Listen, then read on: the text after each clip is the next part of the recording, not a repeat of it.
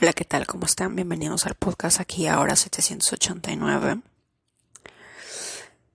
Em, es, es muy interesante cómo las direcciones, los números de cada casa o de cada lugar tienen ciertas energías negativas o positivas para la vida de toda aquella persona que llegue a ese lugar. El día de hoy me acabo de despertar, prendí mi celular y por alguna razón del destino encontré una noticia sobre Argentina, sobre un hospital donde han fallecido bebés. Estamos hablando de bebés recién nacidos en circunstancias inexplicables en las que no se han ofrecido autopsias para saber cuál es el motivo, y no son uno o dos, son muchos más bebés, hace, hace mucho tiempo y que hasta el día de hoy no obtienen justicia. Lo cual a mí, que trabajo con niños, amo los niños, me pareció sumamente siniestro, por no decir otra cosa. Y quise ver qué números hay detrás de la fecha de inauguración. Porque si bien es cierto los lugares no tienen fecha de nacimiento, pero tienen fecha de inauguración. Esa es la vibración en la que va a vibrar un lugar. ¿Cuándo se fundó? ¿Por qué razón? Van a haber empresas o marcas y cada una de ellas se funda o se abre la empresa o el lugar en un día, en un mes y en un año específico. Y basta saber con eso para saber cuál es su energía del día y cuál es su energía de destino, ¿verdad? Y si es que ese número de alguna manera no es favorable a nosotros, pues vamos a obtener energías sumamente negativas, ¿verdad? Lo mismo aplica con todo, porque hasta los lugares tienen una frecuencia, tienen una energía todo, todo lo que contenga número. Y en este, en este planeta en el que vivimos todo se rige con números. Es el lenguaje del universo, ¿verdad? Estaba leyendo y vi dentro del caso que había una madre y me pareció interesante porque era un niño nueve. Era un niño que había nacido un 18 de agosto a las 15 horas. Un niño nueve acababa de llegar al mundo a las 3 de la tarde.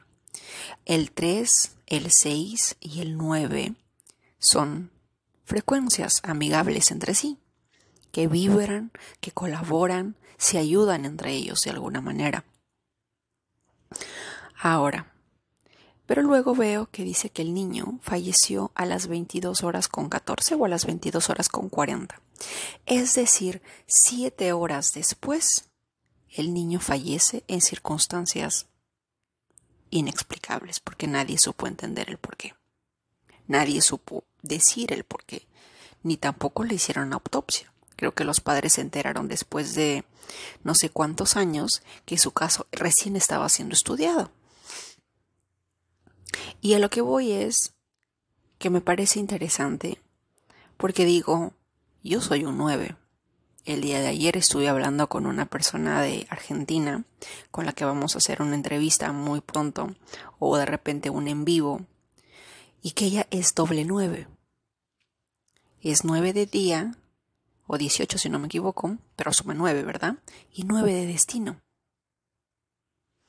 Y yo no sé qué, qué números nueves me estén escuchando, nueves, 18 o 27 en el podcast, pero al menos en mi caso, al igual que este bebé, eh, yo también cuando nací tuve que quedarme en el hospital.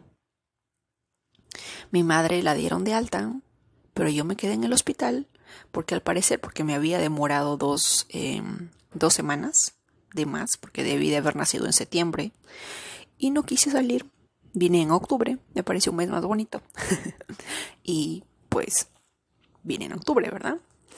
Y Pero esa gracia me costó quedarme en el hospital creo que una semana o dos semanas porque nací del color amarillo.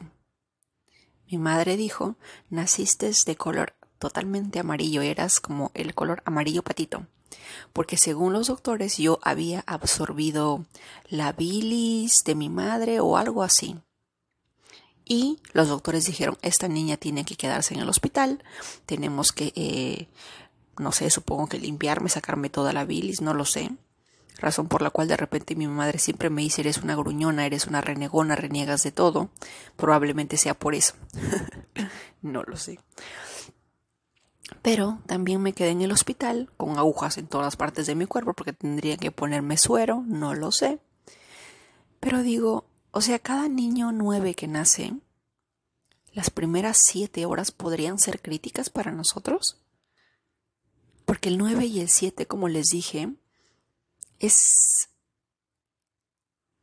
Estamos hablando del inicio, perdón, del fin, porque el 9 es un fin, un renacer.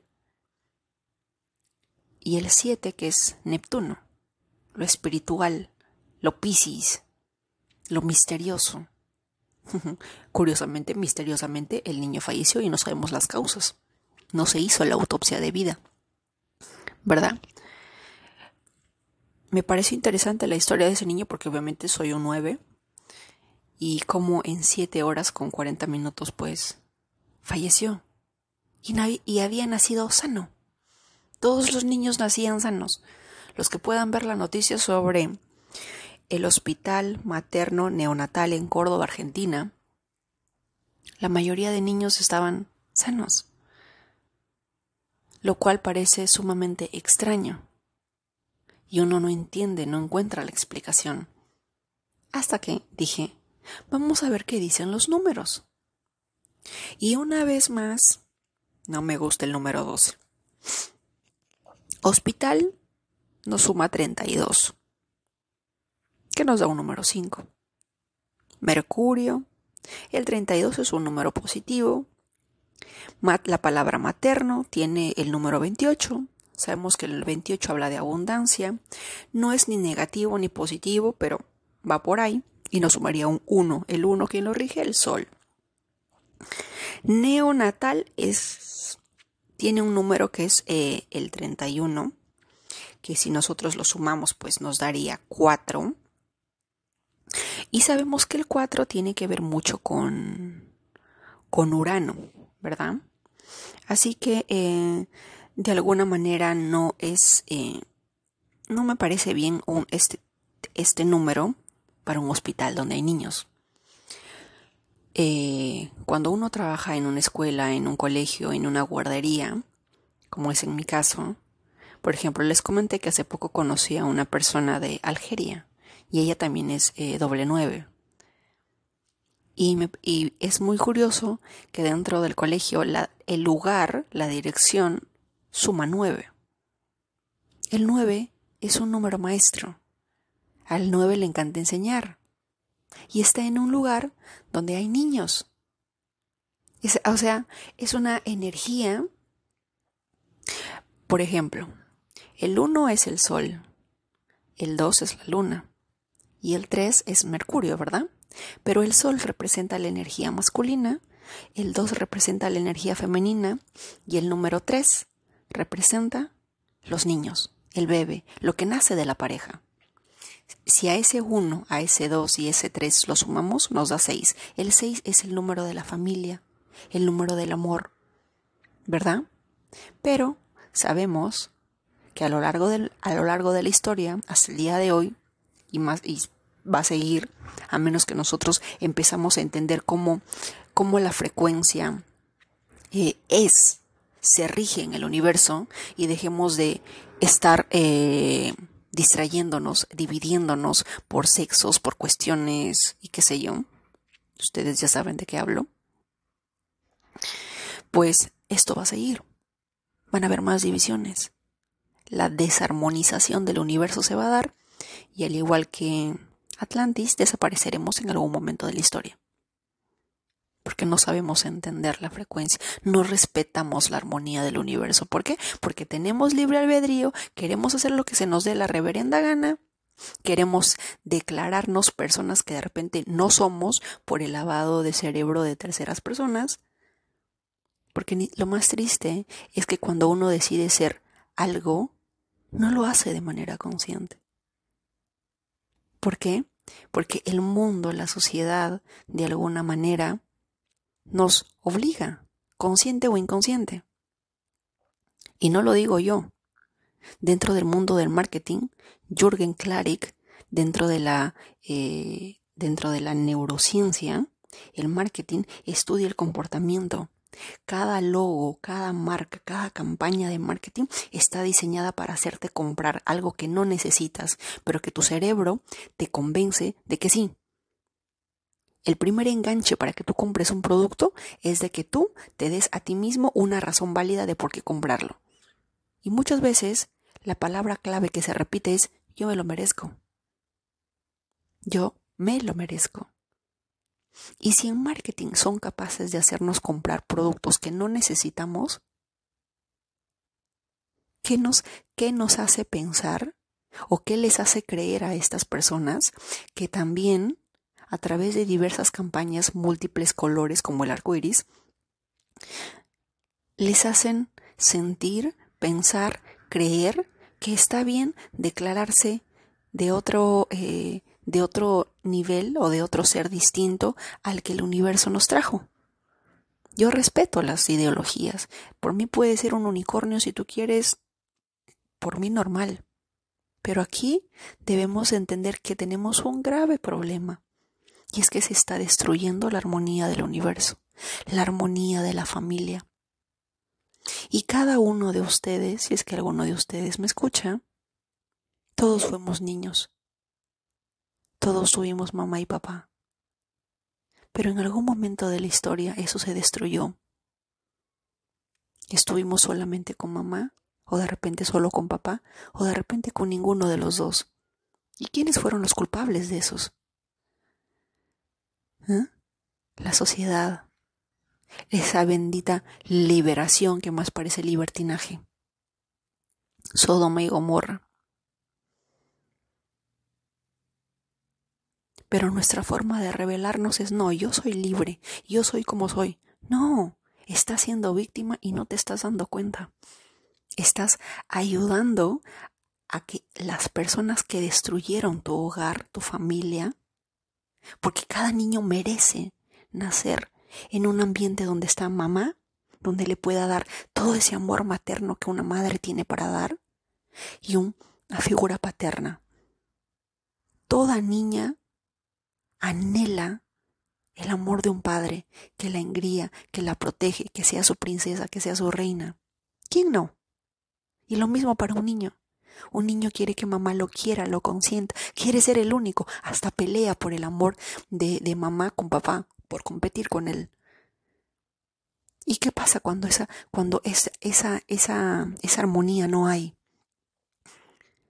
¿Qué pasa cuando esa niña o ese niño ve como otros niños si tienen mamá o si tienen papá y él no? Y empieza a hacer poco a poco ideas en su cabeza, porque la naturaleza del niño no va a pensar como alguien de 30. Cuando al año y medio mi padres, mis padres se separaron, probablemente dentro de mí, en mi conciencia es, me abandonaron, no valgo, no merezco. Yo soy el problema, por mi culpa se separaron, porque el único elemento entre ellos dos en común soy yo, entonces es mi culpa, ¿verdad? Y recién 30 años después uno entiende, ah, ¿por qué esto? ¿Por qué lo otro? ¿Verdad? Pero cuando eres un niño no. Y a medida que ese niño va creciendo va alimentando esa idea. Y cada uno de ustedes que en determinado momento determinaron ser eh, masculinos o súper femeninos o cambiarse de género o la idea que ustedes quieran, me parece muy lindo todo, siempre en cuando no se altere el orden del universo, siempre en cuando no se dañe esa cultura, ese, ese valor humano de la familia. Porque por más que muchas personas quieran decir, sí, yo soy libre y que no sé qué, estoy totalmente segura que dentro de sí, en el fondo de su corazón, en el fondo de su alma, anhelan ese amor, ese sentirse especial para alguien, porque esa es la naturaleza humana. La naturaleza humana siempre va a querer ser especial, ser único, ser amado. Como les decía, en todos los videos que yo encuentro de personas de TikTok, de mujeres que hablan sobre soy libre, yo soy, eh, yo manejo mi cuerpo como quiero, siempre encuentro en videos anteriores, antes de que me rechacen, yo rechazo. Eso no es una energía, eso no es declararse de un género X, pero desde, desde la madurez, ¿no? Eso es elegir algo, pero desde la herida, desde el vacío. Y elegir algo desde la herida a lo largo nos hace más daño. Y se los digo con mucho amor. ¿Verdad? Pero bueno, ya me salí por la tangente. Sigamos con el hospital. Ahora, neonatal, como les decía, tiene el número 31, que tiene un 4. El 4 tiene que ver con Urano, sucesos inesperados. Mm, interesante. Y bueno, sumamos hospital, materno, neonatal, nos da 5 más 1 más 4, que nos sumaría un 10. El 10 es la rueda de la fortuna, es un número afortunado, ¿verdad? Que nos daría un 1, que tiene que ver con la figura eh, masculina, que es el sol. Este hospital no fue ni siquiera terminado, porque por lo que veo en las noticias, no fue terminado, pero sin embargo fue inaugurado un 14 de diciembre de 1998. Nos suma un total de 35 que nos da 8. O sea, está Saturno involucrado. Ese 35 equivale al 26.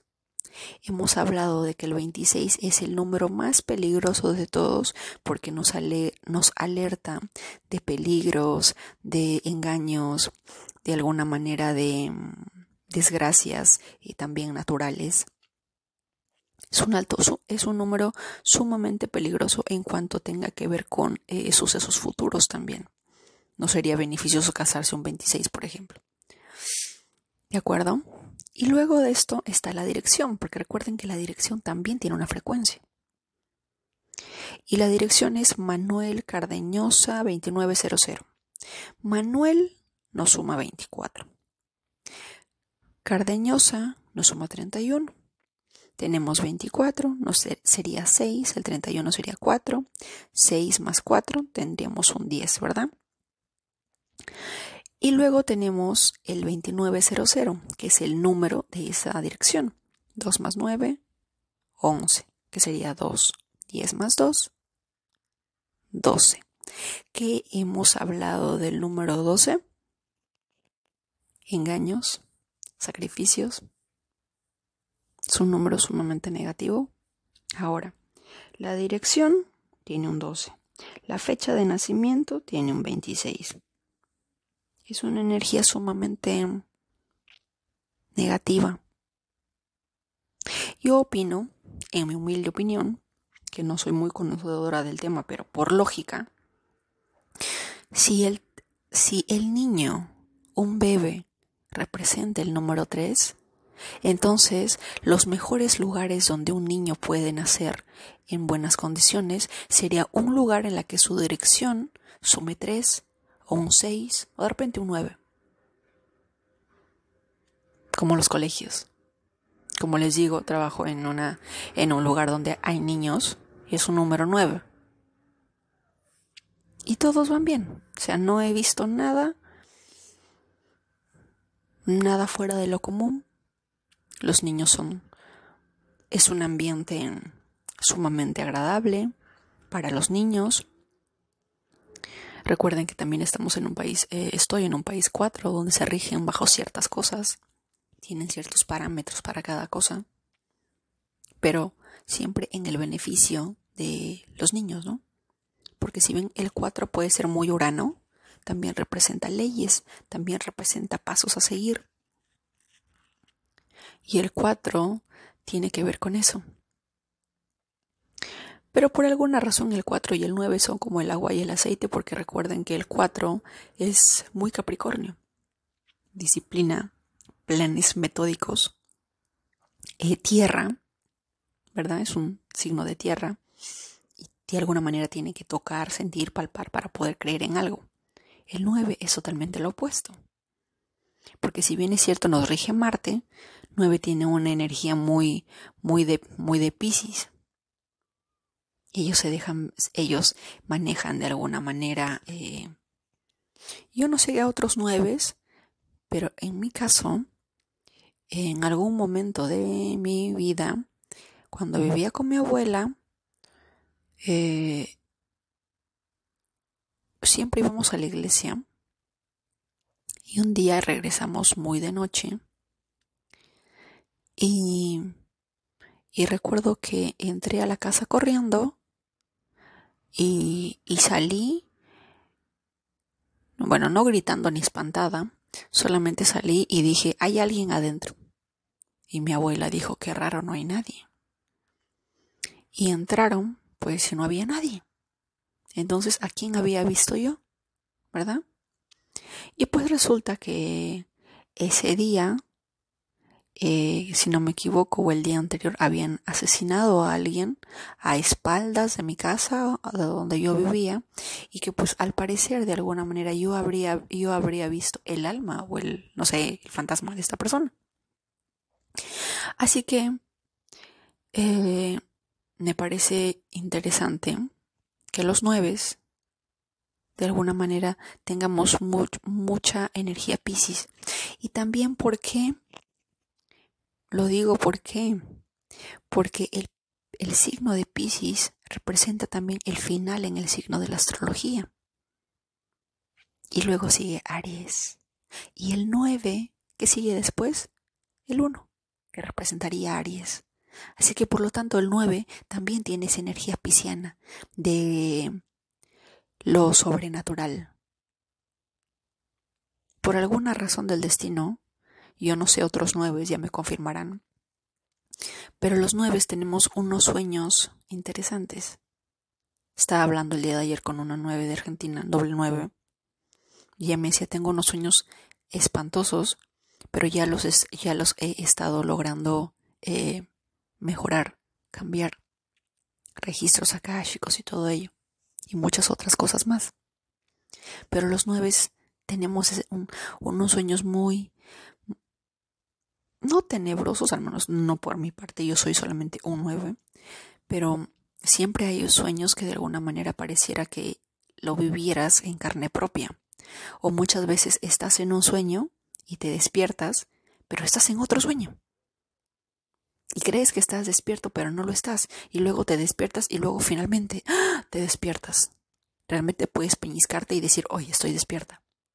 Me parece curioso porque es un sueño sobre otro sueño, lo cual es curioso. Hay una película que se llama Los Arquitectos, creo, y hay una niña que va sobre capa y capa, sobre capa, sobre capa de sueños, sobre etapas una capa 1, en la capa 2, en la 3, hasta la 4 y regresar desde la 4 o desde la 5 hasta, la, hasta esta realidad actual en la que nosotros estamos despiertos, entre comillas, pues es un tanto difícil. Pero a partir de esa quinta capa, si no me equivoco, pueden crear una serie de cosas muy interesantes. Vean la película, es muy buena. Y también los nueves, al tener esa energía Pisces de finales, más que nada porque es un signo que finaliza la astrología, no por, no por otra cosa, a pesar de que podamos estar eh, regidos por, eh, por Marte, de alguna manera también tienen esa premonición o ese sentimiento cuando algo va a pasar. Eh, cada vez que fallece alguien con quien estoy sumamente conectada, eh, de alguna manera siempre uno lo siente. Antes de que pase, uno lo siente. Eso es muy Pisces, de un 9. Que Pisces tiene ese don.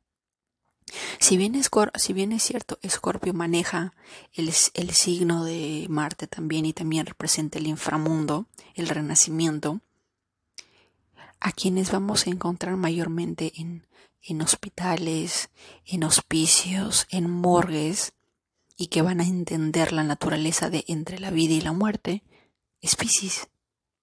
Porque Pisces se rige en esos dos mundos. Es como si Pisces estuviera entre, entre el mundo de los vivos y el mundo de los muertos y, pueda, y puede entender ambos y puede entender ciertos mensajes o le pueden llegar ciertos mensajes de esos dos mundos.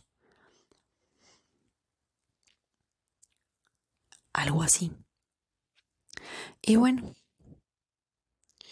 me parece eh, muy triste la situación de esas madres. Yo no soy madre, pero probablemente, obviamente, si lo fuera el dolor el dolor sería tan indescriptible.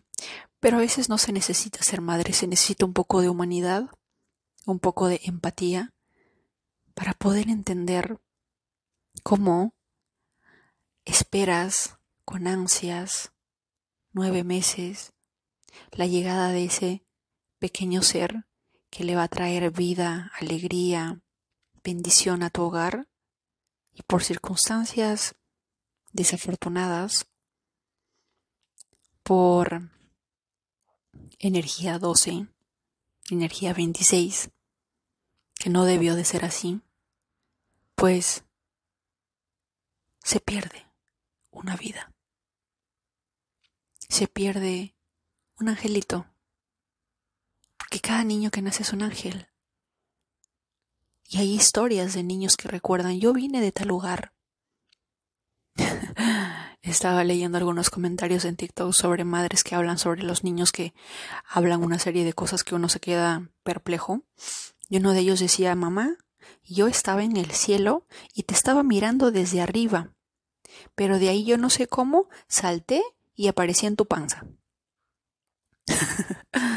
Esa es eh, los, la mente, la historia de los niños.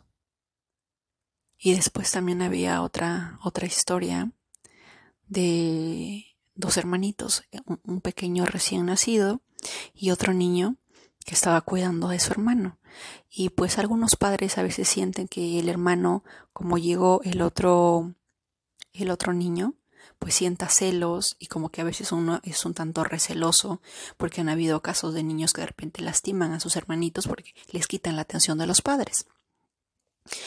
Pero en este caso pasa que ellos se despiertan y ve que el hermanito, el hermanito mayor va a hablar con el niño, con el bebé, y estaban escuchando qué pasaba o qué decía para poder ver, ¿no?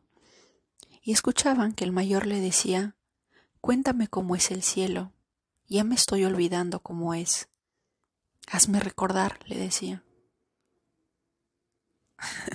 Lo cual me pareció gracioso porque es son niños.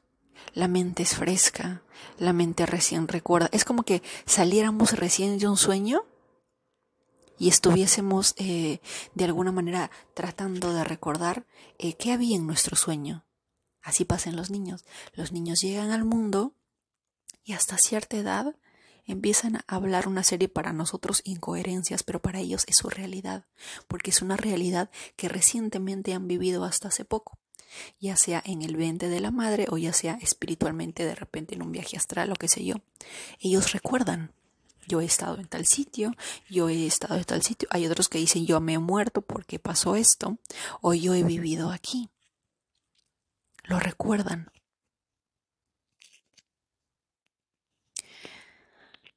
No se descubre las causas, pero parece obviamente muy misterioso niños completamente sanos, con todos sus chequeos normales. Algunos, algunos decían que podría ser por la vacuna, pero otros padres, eh, los padres, al menos en Twitter, dicen no, no tiene nada que ver con la vacuna, porque esos niños estaban sanos. Y hay algunos que dicen que les inyectaron a un, una medicina que no era. No lo sabemos. Pero eh, ese 12 de la dirección no es bueno. ¿No? Ese 26, Saturno. Saturno es muy, muy rígido. muy rígido. Tenemos un 8 también. Y uno no, uno no puede entender de alguna manera el dolor que estas personas están pasando. Y tener que esperar años o décadas para recién obtener justicia. ¿Y qué clase de justicia? Porque ninguna justicia humana te puede traer de vuelta ese ser que perdiste. No es tan, no es tanta la justicia. Hay una abogada de la que estaba leyendo en el libro anterior que les conté, y ella decía, si alguien te hace daño, tiene que pagarlo. Quizás no te va a devolver todo, pero al menos tienes que solicitar un monto de dinero que pague el daño sufrido. Bueno, hablando de las víctimas de acoso y de este tipo. Pero, ¿qué monto de dinero es el equivalente a perder a un hijo? Estoy de acuerdo con todas las madres del mundo en que no hay monto de dinero que supere, que iguale absolutamente ninguna que te pueda hacer olvidar la muerte de un ser querido, que te pueda hacer olvidar esos recuerdos que, que tengas o que tienes con ese ser tan pequeñito dentro tuyo, con esa vida dentro tuya. ¿Mm? ¿Verdad? No hay, no existe ningún monto de dinero, ninguna madre. Bueno, en su mayoría. Hay unas, hay algunas mujeres en, hay algunas personas que pues yo no sé, no nacieron para ser madres y que venden a sus hijos por 500 dólares por 50 dólares en Nepal o en India. Pero una madre que de verdad ama a su hijo, no hay monto que valga. Nada. Nada. Cualquier justicia a favor puede ser una, probablemente un 5% de paz, pero todo lo demás jamás se supera. Porque te lo arrebataron. Y yo pregunto, ¿cómo es posible que durante tantos años no se obtenga justicia? ¿Mm? Dentro de dentro de la religión hindú hay una diosa que se llama Ma Durga. M-A-A, Ma, como mamá, Ma, pero doble A, y Durga. Y siempre la celebran en, en la época de Diwali. Hay una película que se llama Ek Kahani, si no me equivoco, con Vidya Balan, una actriz hindú. Una historia, algo así. Y, dentro de esta película habla cómo fue que nació o cómo fue que se forjó la diosa Durga. Porque la diosa Durga tenía que vencer al diablo Raván, al monstruo que estaba causando infelicidad en el mundo y traía destrucción. Entonces, dentro de la sabiduría Veda hindú, dijeron tenemos que crear un dios que tenga todas las capacidades y toda la fuerza necesaria para destruir a este monstruo a este destructor de mundos y crearon a la diosa Durga. Y la diosa Durga dicen que fue creada con la fuerza de todas las madres. ¿Mm? Y desde el podcast aquí y ahora 789, que la diosa Durga se encargue de impartir justicia solamente ella puede entender de alguna manera el dolor de la pérdida de un hijo por algo que no es responsabilidad o culpa nuestra. Cumplimos con traerlos al mundo, esperamos ansiosos por verlos, los vemos al momento que nacen y al segundo momento de verlo nos dicen que falleció. Es algo sumamente injusto, cruel, siniestro, podríamos decir que hasta macabro. Y lo más triste es que ni siquiera se saben las razones. No se hacen autopsias. ¿Por qué? ¿Mm? No lo sabemos. Pero cada madre tiene dentro de sí el poder de la diosa Durga. Si es que uno pudiera pensar una diosa que tiene el poder de todas las madres del mundo, ¿ustedes imaginan ese nivel de poder? Si una madre es capaz de ocasionar el infierno, es, e, capaz de bajar hasta el inframundo con tal de salvar a sus hijos, ¿ustedes imaginan el poder de todas las madres? ¿Mm? Pero más allá del poder de todas las madres, el poder de todos los padres acompañando a esa diosa Durga. Así es como debe de ser la sociedad en ambos casos. Mamá y papá. En esta historia veo madres. Pero ¿dónde está papá? ¿Dónde está el sol? La luna está pidiendo a gritos justicia, pero el sol brilla por su ausencia. ¿Por qué? Porque estamos haciendo que este sol tenga masculinidad frágil. Los hemos vuelto femeninos. Los estamos convirtiendo en luna.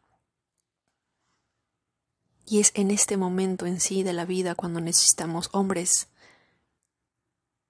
que defiendan, hombres que entiendan el dolor que sufre su pareja al haber perdido un hijo. Un hombre también. Bueno, ni siquiera un hombre, porque ahora es un padre.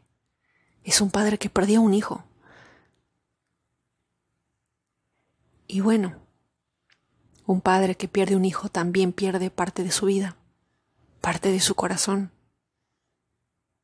Porque ya no va a haber nadie que le diga, papá, papito.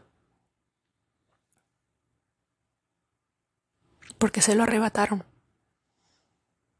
¿Mm? Esperemos que salga a la luz lo que tenga que salir a la luz y enviemos, de ser posible, una vibración positiva de amor, de justicia, de un nuevo renacer a todas esas madres en Córdoba, Argentina. No hay abrazo que cure ese corazón dolido en estos momentos. No lo hay. Pero la vida tiene sus misterios. Habría que ver también la numerología de cada uno de todos ellos. Pero más allá de los números, entender dentro de la humanidad qué está pasando. ¿Qué está pasando? Y si no me equivoco, también hay otros lugares donde han estado falleciendo niños. En otras partes, obviamente, por la vacuna, pero dicen por ahí que para esperar resultados más concisos tenemos que esperar de 10 a 15 años. Y de acuerdo al numerólogo eh, Gary, Gigi33, en, eh, de acá a 10 años o menos, en el año del... No me acuerdo qué año, ya lo voy a estar publicando por las historias de Instagram es un año donde se van a ver muchas más muertes como consecuencia de esas vacunas. Dicho sea de paso, eh, hay productos en las cuales uno puede botar todo el tóxico químico de su cuerpo, así que les recomiendo que lo vayan haciendo. En TikTok hay varios. Sigan al pie de la letra para que puedan sacar de su cuerpo esas cosas que nos pusieron dentro. Si no me equivoco, en varios países están naciendo niños con insuficiencia cardíaca. está pasando? ¿Qué está pasando? Y lo más triste, como mujeres, como madres, madres en potencia, ¿qué estamos haciendo? Esta es la respuesta el legado de ese bendito liberación femenina.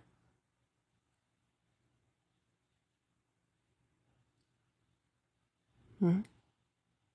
Entiendo que hay que liberarse, entiendo que hay que salir de cierto patriarcado, pero lo malo de que cuando salimos excesivamente de eso y más allá de libertad nos vamos a libertinaje, por alguna razón perdemos nuestra esencia femenina. Y nos vamos más a una energía de Marte de Venus. Yo no sé ustedes, pero en algún momento dijeron, divide y vencerás. ¿Y es que acaso no se dan cuenta que nos están dividiendo cada día más? ¿No se dan cuenta? Que Putin es el único que se está dando cuenta de esto y está haciendo todo lo posible por al menos en su país no permitirlo. ¿Por qué? Yo, por ejemplo, no entiendo. Es como por culpa de el país Reino Unido, pues de alguna manera India se dividió entre, en tres países, ¿verdad? India, Bangladesh y Pakistán. Pero, al parecer, la gente olvida el pasado. La gente olvida fácilmente. ¿Y qué hace? La mayoría de personas de la India se va a trabajar, a servir a ese país. Un país por el cual perdieron Bangladesh, perdieron Pakistán. Un país por el cual hubo literalmente un genocidio masivo en la partición de India en el año 1947 cuando hindúes y musulmanes tuvieron que hacer un intercambio de países. En Bangladesh las, personas hasta perdieron su identidad porque de la noche a la mañana no sabían si eran de Bangladesh, no sabían si eran hindúes, algunos les decían no tienes casa, no tienes hogar, no tienes nada, no tienes identidad, no eres nadie. Nacer en el borde de dos países y no saber qué identidad. Pero la gente olvida las personas olvidan y se van a trabajar ese país. Y alaban ese país, uy, es mejor que India y que no sé qué. Y se olvidan de que sus antepasados sufrieron por culpa de ellos.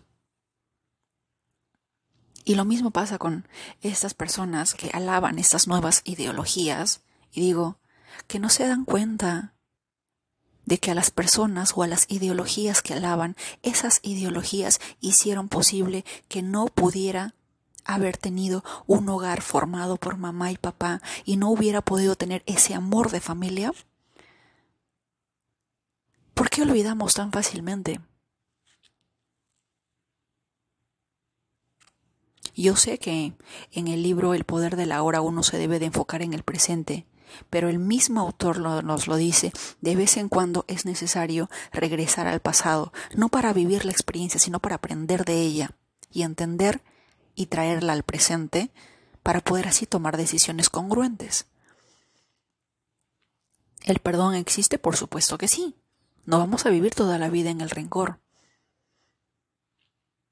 Pero otro sabio también dijo, quien se olvida de su pasado está condenado a repetirla. Y ya lo tenemos en carne propia porque nuestra civilización está repitiendo los mismos errores que cometieron nuestros ancestros, que es la desarmonización total del universo. Y vamos a terminar como Atlántida. ¿Mm? ¿Eso no les dice algo? Nos dividen, nos separan. Tenemos hasta las grandes eh, corporaciones y las personas que están detrás de esta gran obra maestra, a través de los Simpson, a través de entre otras cosas, nos muestran cuáles son sus planes, pero aún así seguimos en un mundo neptuniano de ilusiones y desilusiones y no creemos. Nos dejamos eh, llevar por aquí, por allá, por aquí y por allá y no somos nosotros. Yo creo que si hay algo que verdaderamente venimos a hacer este mundo, es ser auténticos. Esa es la misión principal. Si es que en algún momento te preguntas, ¿qué quiero ser de grande? ¿O qué quiero ser ahora? ¿O quién soy? Decídelo desde la palabra autenticidad. ¿Quién soy realmente? ¿Quién soy? ¿Soy lo que otros dicen que soy? ¿Soy lo que otros pusieron dentro de mí? ¿Quién soy? El verdadero significado de la vida es encontrar tu auténtico yo, tu auténtico ser. Ese es el trabajo que venimos a hacer. Y crees que lo vas a lograr cuando indagas o copias o emanas energías de otras personas que no son tus ideas. No lo creo. Pero bueno, les mando un fuerte abrazo a todos. Que tengan un excelente día. Que la autenticidad los acompañe siempre. Y que encuentren pronto su ser auténtico.